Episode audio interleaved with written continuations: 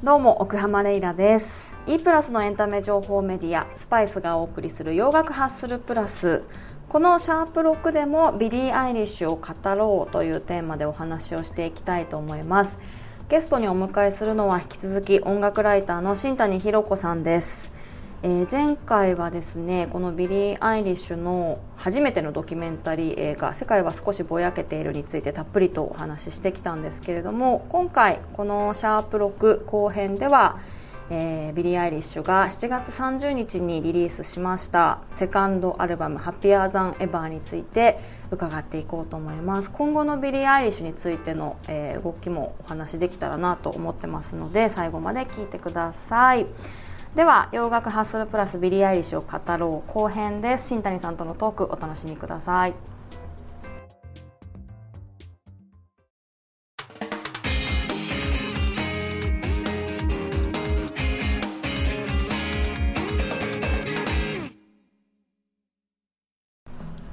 それでは後編はですね7月30日にリリースになりましたビリー・アイリッシュセカンドアルバム「ハッピーアザン・エバー」についてお話をしたいと思いますが発表されてからまあ数日でこれ収録してるので正直その聞き込めてるか満足に聞き込めてるかというと私もまだまだ足りないなという感じはしてるんですけど新谷さん聞いてどんな感想を持ちました？難しいですよね、ね、一言で言う、ね、いやそうなんですよ。今振っといてこれ私逆に質問されたら一言では話せないなっていう感じがしてるんですけど。いやもう一言で言うと成長のアルバムなんですけど、うん、でうんやっぱりこのデビューしてからの2年間かな？2年間か、はい、の体験が入ってますよね。うんそうですね。その、世界を見たことで知った闇もしっかり入っていて、入ってる入ってる、それでやっぱりファーストはなんかちょっとシアトリカルなとこあったじゃないですか、はい、ゴシックなこう世界観で包んだなんかちょっとカートゥーンっぽいところもあって、うんうん、それがなくなってさーっとこう素のビリになった感じがするし、うん、それはどういうところで感じました？詩ですか？それともそうですね。プロダクションもそうだけど詩もそうだし、うん、うん。あのもともとものすごくメロディーセンスが古風な人じゃないですか、うん、ちょっとパッと見がエキセントリックだからそれが分かりにくいところあるけれども、はい、そのすごくレトロというか古風なところがすごく出ていて、うん、えっ、ー、とあ BBC のインタビュー番組みたいなのに週末に放映されたんですけど、ね、はい。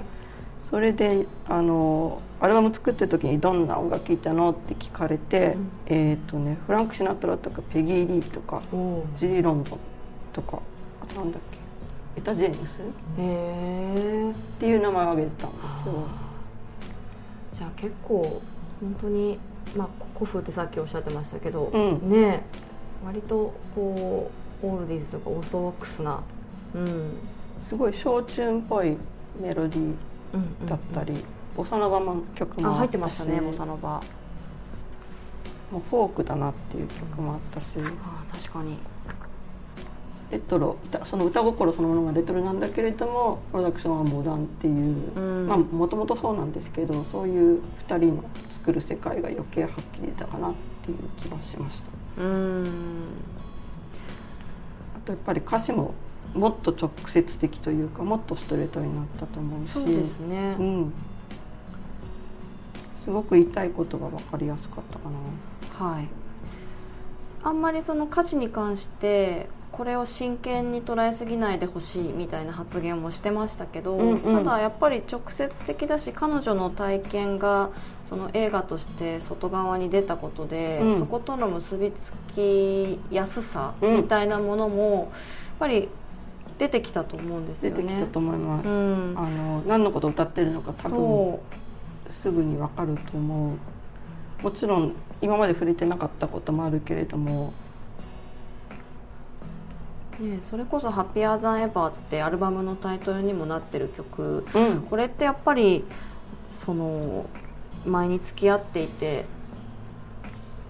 あのこちらの時も出てきたあの彼のことなんじゃないかなって思ってしまいますよねこういうのを見るとね。ありました。数曲ありました、うん、えっ、とね「ロストコーズ」とかもそうだと思うし。うんとあともう一曲あったな「I didn't change my number」もそうかな、はいはいはい、うん。だからこうブレイクアップソングっていうよりあやっと分かった。何？こう間違った。自分がその当時は若くて分かんなかったことが、今分かったっていうこうクリアになったことを書いてる、うんうん、だからこういう曲にもその成長というところが現れてると思うし。うん。あとはあのアルバムが出る前にショートムービーとして発表されていた楽曲がありましたよね。うん、えっと、Not My Responsibility。そうそう。これをやっぱり改めてこのアルバムの中に入って聞いた時に、うん、すごくこのポエトリー的なこう彼女のメッセージというか、もうストレートに結構伝わってくるものがあって。そこがやっぱりこう肝になっているじゃないですけど、うん、こう一個締まるポイントだったなっていうのはちょっと思いましたね。ありました。うん、えっとボディシェーミングに対するアンサーですよね。そうなんですよ。なんか例えばまあ歌詞の中で、うん、まあ、これはそのショートムービーが公開になった時も彼女がまあ SNS とかで発表さしてたことだと思うんですけど、うん、その自分が居心地のいい服を着ていることを他者からああだこうだ言われたりすること、うん、でそのダボっとした服を着てることでじゃあ私は女性ではないっていうジャッジをされるのはどういうことなの？みたいな。あのー他の人が感じる価値観で私の価値が決まるっておかしくないかっていうことだったと思うんですけどそれってこの数ヶ月あのビリー・アイリッシュが自分のビジュアルをガラッと変えたじゃないですか、うん、そこともやっぱり結びついてることで多分いまだにこうビジュアルをガラッと変えたことによっていろんなリアクション起きてると思うんですけどそこに対してまたここのアルバムに入れてこう伝えるっていう意味っていうんですかねでかさっていうんですかね。うん、うん、あれも自分でね分かっててやったと思うんですよやっぱりあそこまで挑戦して、うん、あのブリティッシュ・ボブの表紙の時ですよね。そうですね、うん、であの時のインタビューでもブリティッシュ・ボーグであのまあ、この「Not My Responsibility」のようなことも話していたしで実際にそのビジュアルをこう変えて服装を変えたことによってあれが発表された23日は結構そこに対してのいろんな意見が飛び交ってるのを SNS で見てたんですけど何て言うのかな失望したみたいな勝手な意見があったりとかしましたよね。ありました。でもおそらくそれも彼女は分かっててこういうメッセージを出したんだなっていう気はしてたんですけどね。うん。あの時あの防具が発表になってビジュアルがガラッと変わった時って、うん、新谷さんの周りとか新谷さんご自身はどんな感想でした？いや私はかっこいいじゃんってねめちゃめちゃかっこいいと思いました、はい、私も。あと10代の時って変えたいじゃないですか。うん。すぐ。いろいろ。実験したいじゃないですか、はい、普通。だからみんなそれを覚えてるはずなのにまあ同世代は分かんないけれども年下の人は分かんないと思うけど。うん、うん。みんな体験してると思うから、うんうん、髪型変えたりファッション変えたり。変えたり、うん、だからそれもおかしいと思うそれは変な話ですよ。あとビリ見てて思うのはそのボディシェーミングって今の若いミュージシャン、はい、っていうか女性ミュージシャンがみんなが扱ってる問題だし、うん、発言もしてるけども例えばこの例えがいいか分かんないけれども例えばリゾみたいな人って、うんうんうん。何か文句あんの的なこう強いじゃないですか、はい、まあ、ボディポジティブの象徴ですよね、はい、象徴じゃないですか。B の場合はやっぱりすごく傷ついてるんですよね。いちいち言われることに対して、うん、それが分かるなんか歌聞いてても、うんうんうんうん、強く痛いんだけれども批判を本当に一つ一つこう刺さるように感じているところ、うん、そこがやっぱりリアルだと思う、うん、みんながリゾにはなれないっていうところあんなに強くはいられないけど、うんうん。ビリー・アイリッシュが感じている痛みを私は知っているっていう方多いでしょうね。うんそうそうそこもやっぱり共感を呼ぶところじゃないかなと思うんですよ。そう。ですね。その「Not My Responsibility」の次の曲の「Overheated」っていうのがあるじゃないですか、うんこれも引き続きあのボディシェーミングのことを歌っていて、ここはやっぱり本当にその辛く感じているコンプレックスがあるんだっていうことをすごく伝えていると思ったし、うんうんなんかこの曲去年なんだっけなえっ、とパパラッチに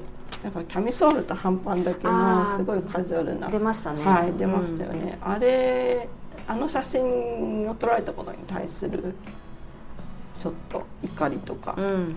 そういうことがインスピレーションになったみたいでそれを考えるとうんうん。傷ついてることがわかるうん。その2曲が続いて収録されているという。そうそうそうそう、ん。だから。彼女に対してのボディシェーミングはその T シャツでダボっとした姿の時にもありましたけど、うん。こういう今のビジュアルになってからどうなんでしょうね。そのもう少しそれが分散するようになったんですかね。うん。ちょっとこの次のツアーとかで多分うん。今後っていうか次のこのセカンドにまつわるビジュアルイメージがはっきりしてくると思うから、まだちょっとわかんないかなと思うんですけど、あのブリティッシュ・ウォーグのあの世界の延長でステージに立つのかって言ったら、うん。それはやらないような気もすそうるしですね。あのアマアマゾンのプライムショーでは、まさにあの世界観と地続きだったと思うんですけどまた変えてくる可能性はありますよね。ありますよね、うん。だからそれもちょっと楽しみ楽しみって変だけども、はい。どんなビジュアルで来るのか、うん、うん、確かに、それはちょっとうんうんうん知りたいところかな。あとはそっかこれも触れておいた方がいいのかなと思うんですけど、まあ、さっきもその自分がやることに対して誰かが、えー批判をする可能性があることを避けて通っているっていう話の中で、うんうん新谷さんがあの、まあ、それでもやっぱり過去のものが残ってしまう。うんっていう中で言うと過去にそのアジア人への差別的な発言をしたんじゃないかっていうのが持ち上がったタイミングがありましたけどでもあそこでの謝罪の仕方だったりとかやっぱりすごい率直で素直であこれぞ謝罪のあるべき姿って思ったんですがあれはどうでしたか？あれはそもそもその口ずさんでた曲に差別的な表現が入ったからそじゃあタイラーはいいのかいっていうういや話そうそこですよねまずね、うん、そこはちょっと不思議な感じがしたんですけど、あれはもう絶対みんなあると思うから、うんうんうん。うん。うん。あれはもうはい。ね。分かったよってそれで次行きましょうって感じですよね。うん。必ず起きる誰にだって必ず起きるだろうっていうことですけど、まあ、彼女がここまでビッグになってしまったから、うん。そこまで言及されることへのこうアンサーとしてはあれは、うん。うんとても、まあ、完璧というか素晴らしかったんじゃないかなと思ったんですが。私も思います、うん。余計な、うん、変な言い訳はし逃げるようなことはしなかったし。う,、ん。自分があの無知で歌ってたうん。ことに対しての謝罪っていうね、うん、そうなんですよね。そうそう。あサウンド面としてはさっきもおっしゃってましたけどなんだろうな。やっぱりなんかでもボサノバが入ってきたのはちょっと面白かったです。しかもビリー・ボサのタイトル見た時にどどういうこと？って本当にボサノバなの？って思ったんですけど。あの一般のマの娘がすごい好きなんですって。あそうなんですか。やっぱりこう小チューンとか古い曲が彼女は好きなんだろうへなっていうえのが分かりました、そっかそっか。うん、なんかね曲ごとにすごく変わってるんだけれどなんか歌の方が強くてあんまりプロダクションうんが気にならないって言ったらフィニアスさんに失礼なんだけれど。あそうですね。そこってでも意図してるんですかね、そのやっぱり彼女の詩っていうものを前面に押し出すために、うん。こうある程度調整してるというか、なんか控えめな感じしませんでした、今回。しました。なんかそこそこもうまいなと思ったんだけれど。そうですね、うん、なんか本当に一曲一曲が強かった。うんうんうん。あのももう一つシリアスなテーマでそのいわゆる若い女性に対する abuse みたいなはい。のも2曲ぐらいで出てきたと思うんですけれど、一番ストレートなのが、まあ、ヨーパワーですけれど、うんうん、ユアパワーはそうでしたよね、うん。うん。まさにその権力を持っているうん。人たちが、うん。まあ、そのパワーをうん、行使することについての話でしたよね。はい、でもこれも自分に起きたことなのかいろんな声を代弁してるのかってところをうん。うまくぼかしていて、うん。うん。よかったし。うん。あとどこだっけ？それとつながるのは多分ゴールドウィングだと思うんですけど、これはやっぱりこうピュアな若者たちにそういう世界が外にあるんだよっていうことを警告している曲ですよね、おそらく。そうですね。うん、あとなんだっけ。面白いなって思ったのがうーん。ちょっと。あれどれだろう。あそうだ。NDA だ。NDA みたいなのは、NDA はい。今の自分のポジションをうん。もうちょっとこうユーモラスにやってますよね。なんかこう。NDA いい曲ですね あの見られてる立場っていうのはちょっと息苦しいんだけれど、はい。それを面白おかしくうん。ここで起きたことは秘密なのよみたいなことを、ちょっと客観視してるようなうん。感じもして。うん。うん。ちょっとそういう遊びもあってなんだっけもう一つ。えーっとオキシトシンとかもキシトシン。これもちょっと遊んでるなっていうのが分かりました、はい。こうセクシーに誘惑する感じの曲で。はいあと私最後のそのメールファンタジー。うん。あこれもそうですね。これもだから結局歌詞読むと、うん。そのポルノを見ている男の子の これはどういう目線なんだろうと思って。これは私はなんとなくそのいわゆるポルノグラフィーのフェイクさみたいなのを、うんうん。まあファンタジーだよっていうことですよね、うん。つまりねでけこれも究極的にその失恋というかその元彼のうん、話ですよね。そうかそうか。うん、これはそういう話か。だと思うんだよな。あだけれどあの結構きついことをその前の曲で言ってるんだけあど、うん。ここではえーっと絶対あなたを憎めないって言ってるじゃないですか、うんうんうん。そこがなんか重要だなと思っていて。はいあのね。ハッピーエンディングじゃないけれども、うん。和らげて終わってる。うんうん。絶対嫌いになんかなれないで終わってますからね、うん。うんそうそうそうそう、ん。なんかこうやって話していくとそのテーマになっているものがこう、うんとっちらかっているように見えてでも全然軸同じじゃんっていう感じがするんですよ。思います。うん、あの多分そうですね。その10代の女性が抱えている生きづらさだったりとか、他者からの目目線線だったりとか結構こうそれをいろんな角度から語っているんだなっていう感じはしますよね。します、うん。多分1曲目の「ゲッティング・オルダー」にそれが全部こう集約されてるような気がするんですけど。歌い出しが年を重ねて大人になってきたっていうビリー・アイリッシュの年齢でも年を重ねて大人になってきたってもう歌うんだなと思いましたけどね。おばちゃんとしては。そうですよね、うん、そう。そうそう。これは本当に対比させてて、うんうんあの成長してよかったと思うところとなんかそれで知ったすごくうん。悲しいこととかはい。辛いこととかうん。うん。そうですね。だからこれだけその世界から求められて世界でいろんな光も影も見てきた闇も見てきたビリーのこう歌う体験が私たち個人がこんなあのひっそりと小さく生きている私たち個人の体験とつながるっていうある意味の奇跡っていうか、うん、同じ思いを抱えて生きてるんだなっていう光を見たのが本作でしたね。本当ですね、うん、うん、この「ゲッティングオーダー」なんて別に何歳で歌ってもいい気がする。そうですね、はい、だけど18歳で18歳今？18歳。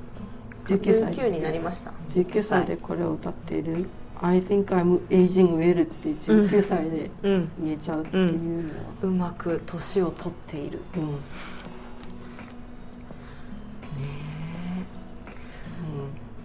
え、うん、いやだからあるところでの成熟と彼女のまあなんかちょっとこれは言い方合ってるか分かんないけど老成した部分とあとはティーンエイジャーの抱えてるすごくピュアにこう悩んだりこう直球に受け取ったりすることが同居してるから、でもこれを言っちゃうとあまりにも短絡的だけどそれが今のティーンエイジャーかもっていう感じがすごいするんですよね。映画見た時も思ったんですけどあの生々しさってすごく今だなっていう感じがして、うん、あの隠すところなんてないじゃんって全てさらけ出すっていうことがみんなの希望になるんじゃないのみたいなそれはすごくねまあなんか世界で今流れてる空気なんじゃないのかなって思ったんですよね。うん、うん、うん、いやもうちょっと聞こう。もうちょっと もうちょっと聞き込もうこれ。うん。うん。であれですもんね、えーと、9月にはいろんなフェスにも出演が決定していて、えーと、ツアーも決定してますもんね。はい。ツアーでしたっけ？月。そうですよね。ですよね。そうでした。うん。あと007もようやく公開されるのかな。お？ジェームズ・ボンド。あそうですね。007が日本10月でしたっけ？10月、うんうんうん。うん、に決定していますし。改めてあの曲も、かかるだろうし。そうですね「No Time to Die」はもうすでにリリースにはなっていますがここで改めて聴けるっていう。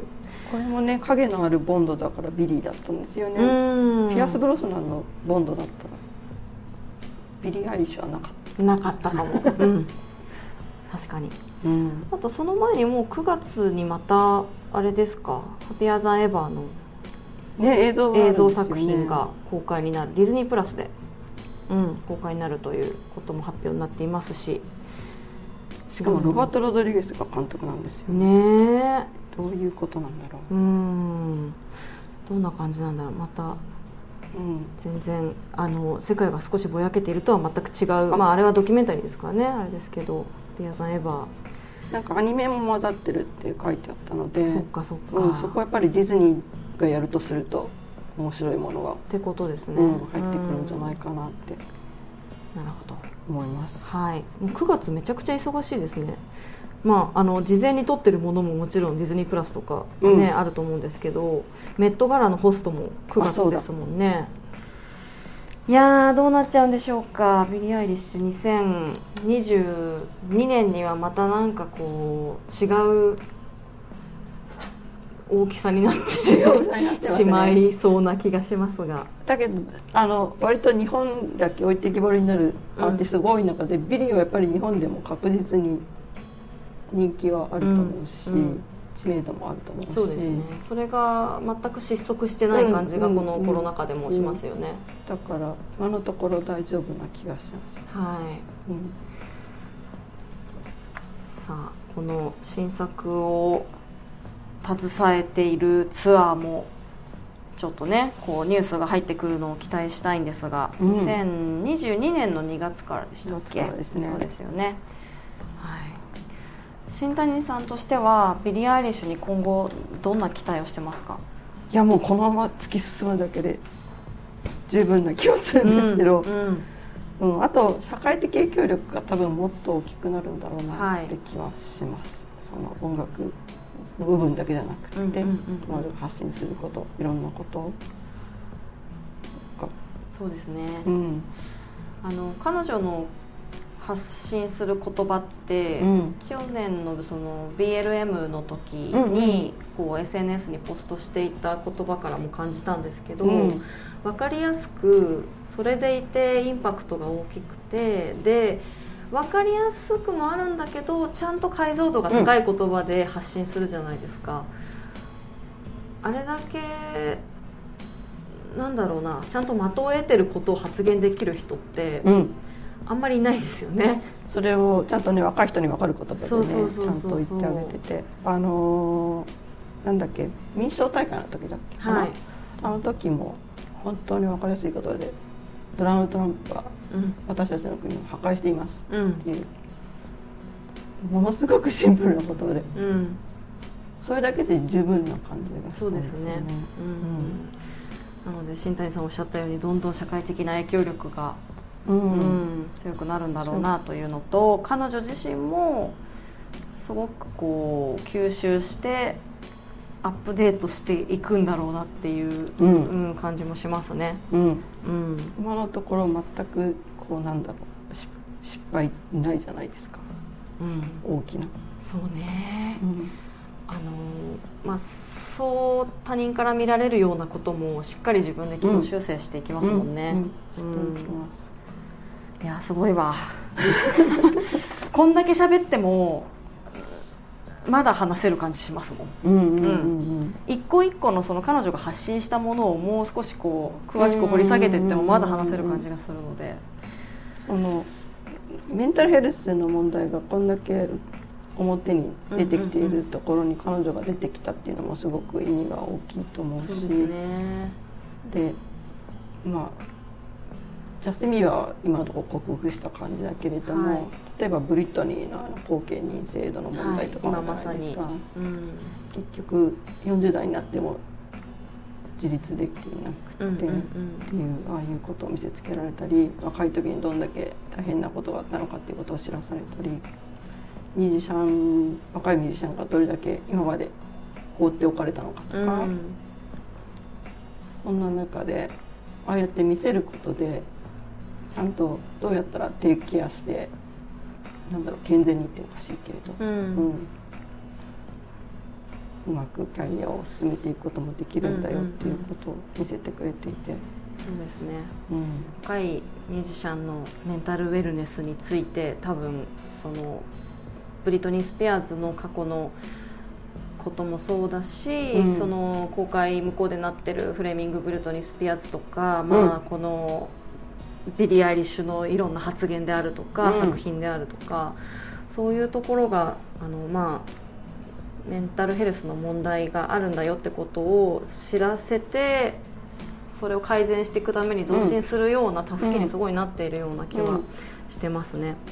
うん。若い子ってこんだけ脆くてそれが当然なんだよっていうことをちゃんと見せてくれていて。そうですね、それに対して大人の責任って何なんだろうってこともうん。突きつけてるし、うん、いやー語るべきところがたくさんあるビリー・アイリッシュですけれどもまずはもうちょっと私はこの「ハッピーアザンダー」を聞き込みに 今後の、まあ、彼女9月とても忙しいですしね。忙しいですね、はい、追いたいと思いますが、はい、新谷さん喋り足りてないところはないですか？いや大丈夫ですか？あそうそうこれもあの勝手にね BBC のばっかり食おうとしたら怒られるかもしれないけどあいえいえその聞きたいです。今週末放映されたそのインタビュー番組で、はい。あのまさに今後どうなると思うっていうことを最後に聞かれてて、あのコロナ前まではだと思うんだよなあのニュアンスだと、なんか早く引退しちゃってもいいかなって思ってたって言ってたんですよ、うんだけどこのコロナっていうかこのパンデミックがあって強制的に休まなきゃいけなくなって立ち止まることになって、その結果ああこのままやっていきたいって思ったって。うーん。なんか意識が変わったっていうことを言っていて変わった。んだうん、だからここで泊まれたっていうことも彼女にとってすごい良かったなと思うんですよ。もしもちろんあのソールドアウトツアーがあったわけだけども2020年の3月からでしたっけ、はい。あれをあのまま突き進んでやっていてそれがまたどんな2人になったか分かんないじゃないですか、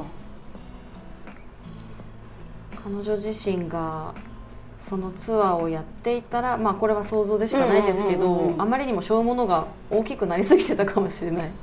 一回ステージとの距離を取ったことで自分の内側にこううん目を向ける時間になったのかもしれないですね、と思うんですよね、あとアメリカの政治も去年で、ねそうで少し変すよね変わったしなんか残念だったけれども日本に来なかったこととか、うん。キャンセルになったことは残念だったけれどあの彼女にとってはすごく有益なうん。時間だったんだろうなと思って、確かに。うん、はい。思います。BBC のそのインタビュー何分ぐらいやってたんですか？それはね45分ぐらいかな、へえ多分あのはい違法的に YouTube に上がってました。あ。聞 きます。あの「アップクロース」っていうはい。タイトルで、クロス。うん、ちゃんと LA に行って取材に行っていて、うんうんうん。インタビューを取るために。うんうんうん。わざわわかりました。ざ面白かったです。はい。なんかポロシャツとなんかパンツで。めちゃくちゃカジュアルな。あへえブロンドのままですよね。ブランドのままなんですけど、うんうん。こんなダブダブのポロシャツとなんかパンツでうん。サンダルみたいなの入ったかへえラフですねなそうすごいラフだ結った、構ねそっか。すごいいいいい顔してました。うん。新谷さんなんかあれですね。いろいろ新谷さんと今後話したいです。こういうすいませんざっくりしてますけど。いやすいません。いやいや。私話すの苦手なので全然。楽しかったです。まとまらない。ありがとうございます。今後どんな話が新谷さんとできそうですかね。えなんだろう。最近何に注目してますか？新谷さん 何に注目してますかね。えー、そう言われるとすっごい困るな。困りますよね。急に聞いちゃった。うんうん。何なんですか最近の流行りって。流行りがわかんないですねもう。一回解体された感じもあるからな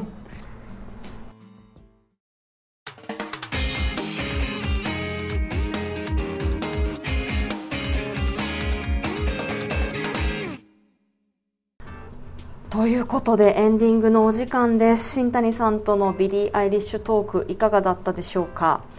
ビリー・アイリッシュこれだけあの赤裸々に生々しくいろんなこう自分の意見だったりとか映像作品としてもこう生活をねこう見せてくれていますけれどもこれだけ語ってもやっぱり語り足りないというかまだいろんな面が見えてくるんじゃないかという、えーそんな可能性も感じさせますしあとやっぱり私たちがビリーに抱いているうーんある意味でのこう理想像というかヒーロー像みたいなものを押し付けてはいけないなと思いつつ彼女の存在にはどうしても期待してしまうというのがね今回、えー再確認したことでしたね。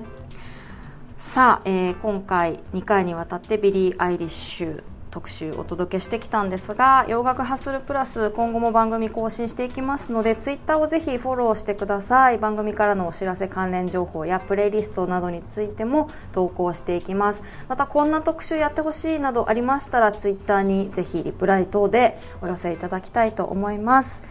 では次回もお楽しみに。洋楽ハッスルプラス奥浜レイラでした。